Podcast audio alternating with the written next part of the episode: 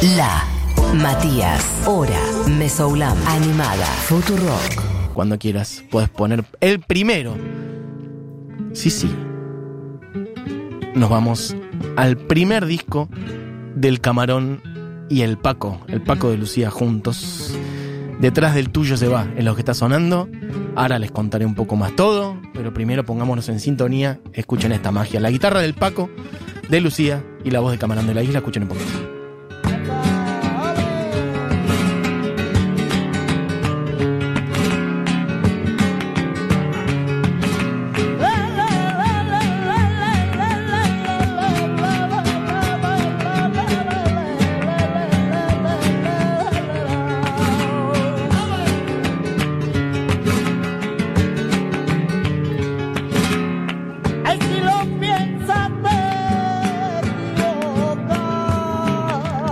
Bueno, amigues, lo que está sonando es la voz de una leyenda de la música universal para mí.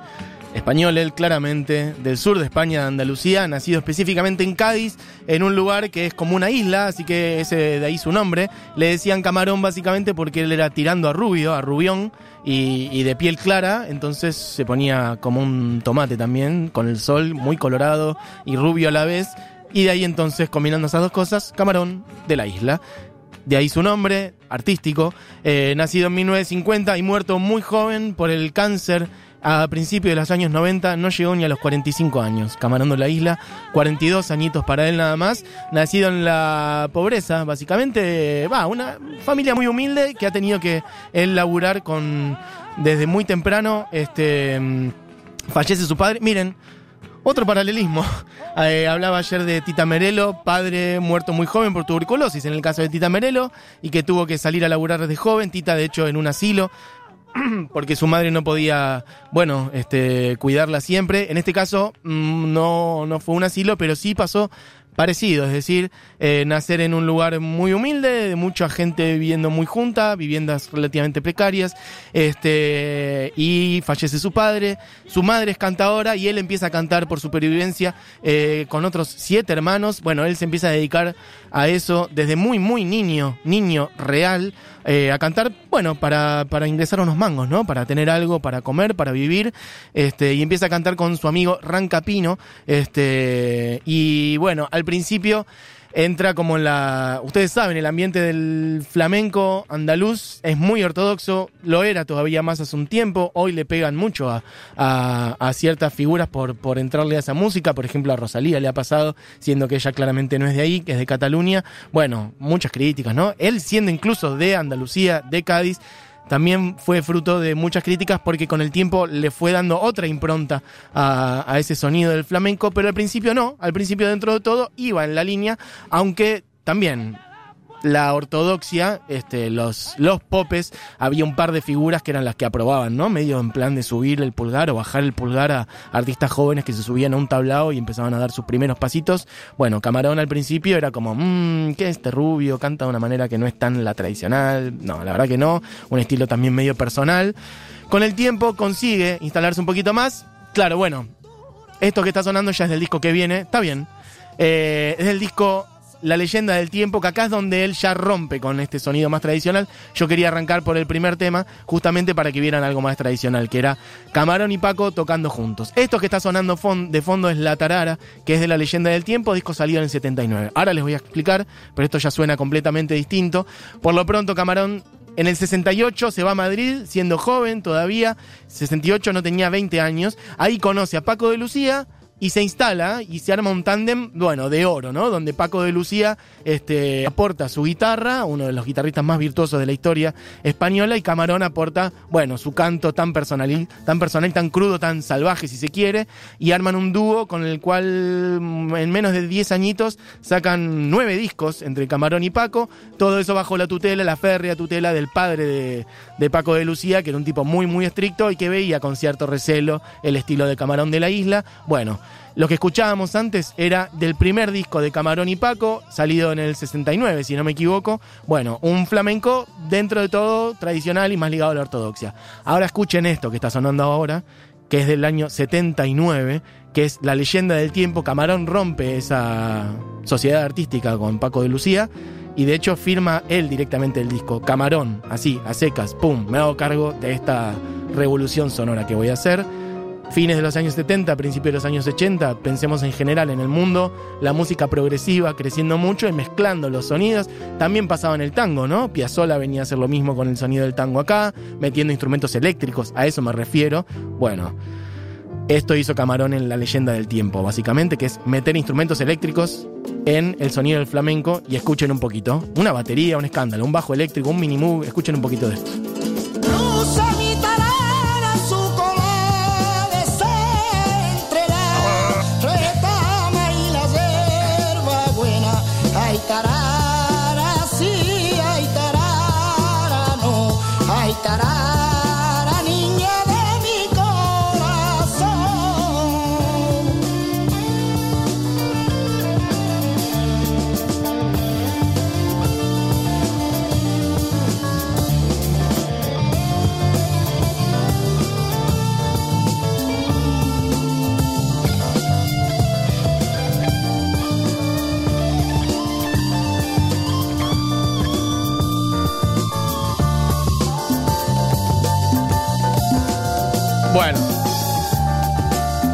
Acuerdo de memoria cada uno de los solos de esta canción y de este disco es un escándalo. Así que ah, tirando solos se, se lo van pasando entre los distintos instrumentos. Dejé completo el solo de viola.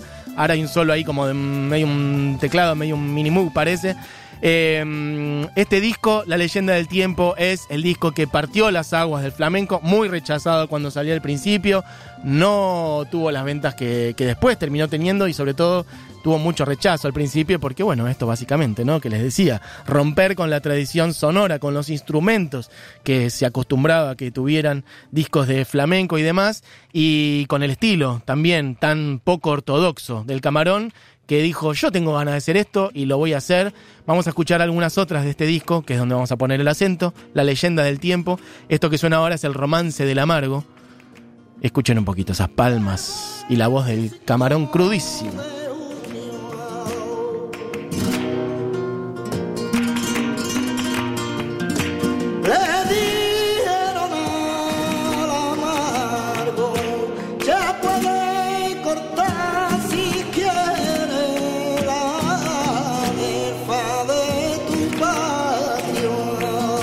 Bueno, en este disco se juntan además muchos elementos muy, muy grosos. ¿Por qué? Porque no solamente está la voz de Camarón en un momento altísimo y de mucha creatividad, mezclando distintas tradiciones musicales, también está Tomatito en la guitarra flamenca, es decir, eh, Camarón rompe esa asociación que tenía con Paco de Lucía y a partir de acá medio que empieza a laburar con Tomatito.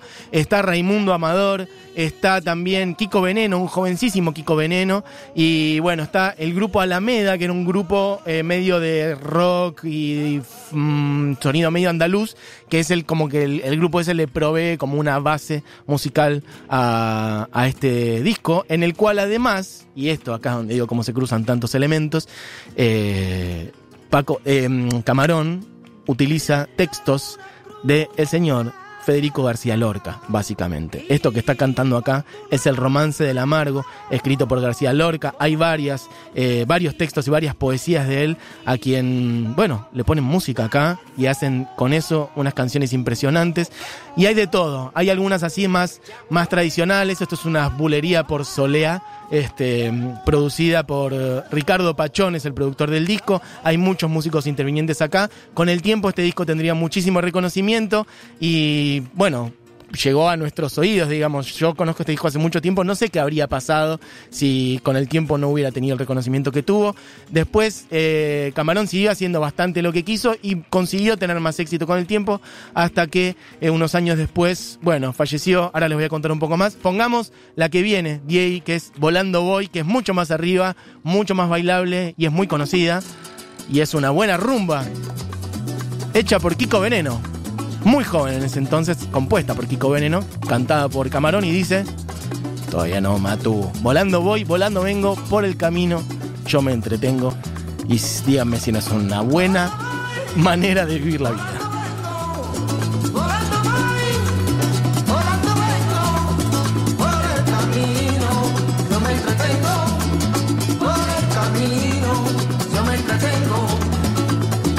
Enamorado de la vida que a veces duele. Entre otras cosas dice esta letra, como verán, instrumentos eléctricos. Y ahí viene, ahí viene, enamorado de la vida.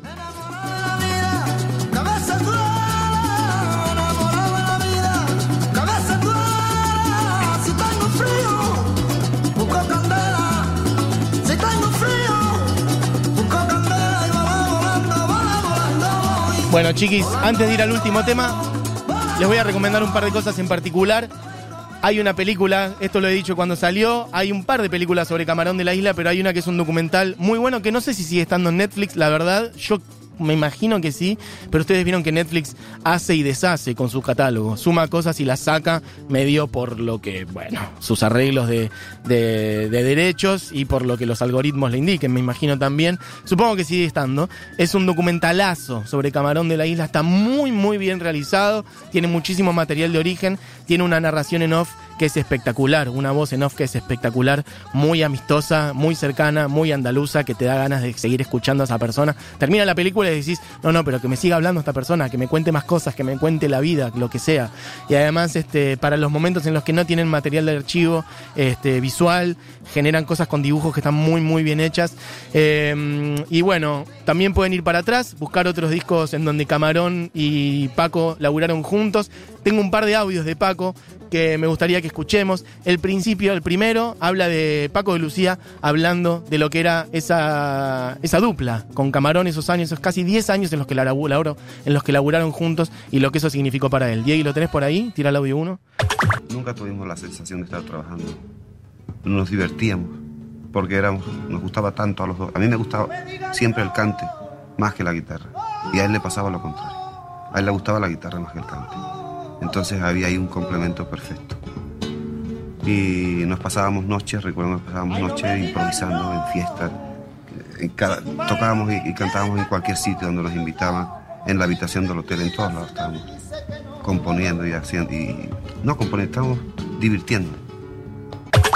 Bueno, eso, Camarón hablando de lo que era laburar juntos y cuando Camarón ya fue acercándose a fines de los años 80 empezó a estar un poco más complicado de salud, también tuvo una vida bastante picante, digamos, como que le dio bastante a, sustancias y a cosas que le complicaron un poco su existencia, pero nada de eso en realidad fue lo que le complicó la salud, o por lo menos no a fondo, sino que contrajo un cáncer, que fue lo que efectivamente se lo llevó cuando igual ya era un ídolo absoluto a nivel popular, eh, llegó a, a presentarse en festivales internacionales, de hecho Quincy Jones, esto también lo pueden ver en el documental de Quincy, eh, que también les recomiendo por cierto, lo llevó a, tocar en el Festival de Montreux, el festival ese que es específicamente de jazz en realidad, aunque cruza otras vanguardias u otros sonidos del mundo, y Camarón llegó a presentarse en el Festival de Montreux en el año 91, y al año siguiente, bueno, ya no pudo más, y cuando falleció es algo histórico, este, el entierro que tuvo, estoy hablando de centenares de miles de personas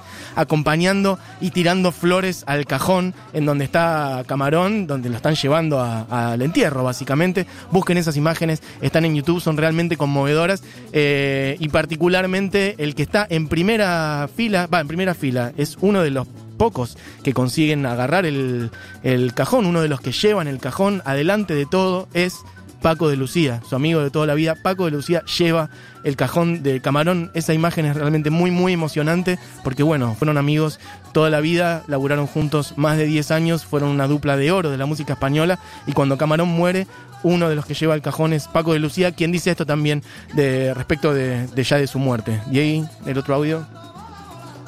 ¿Lo tenés por ahí? Ahí está. Recuerdo en aquella época que Camarón cantaba en Torre Bermeja, que cantaba mejor que al final. Porque Camarón en aquella época estaba lleno de fuerza, estaba lleno de reflejos, de ilusión, de, de ganas. Y Camarón al final estaba muy agotado, estaba muy cansado, porque vivió con mucha intensidad, más de la que pudo soportar su cuerpo. Bueno, Paco de Lucía hablando sobre Camarón. Eh, amigues, vuelvo a decir, les recomiendo entonces el documental de Camarón de la Isla que se llama Camarón.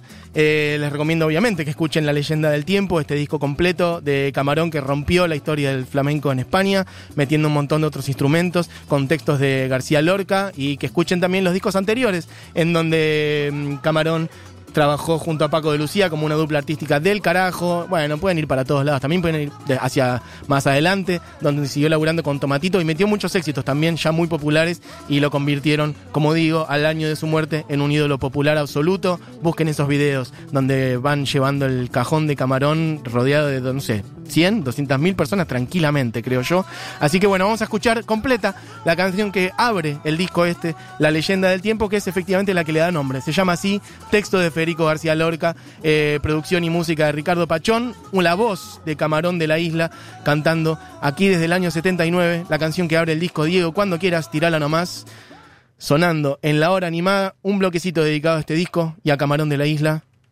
Arranca con unas palmitas muy de abajo, entra la guitarra y ahora entra la voz. Escuchen cada uno de los instrumentos que forman parte de estos, que no son los tradicionales de la música flamenca. Ya ahí hay unos teclados, después un bajo eléctrico y demás. Canción del carajo, amigues. La leyenda del tiempo de Camarón de la Isla sonando en la hora animada. El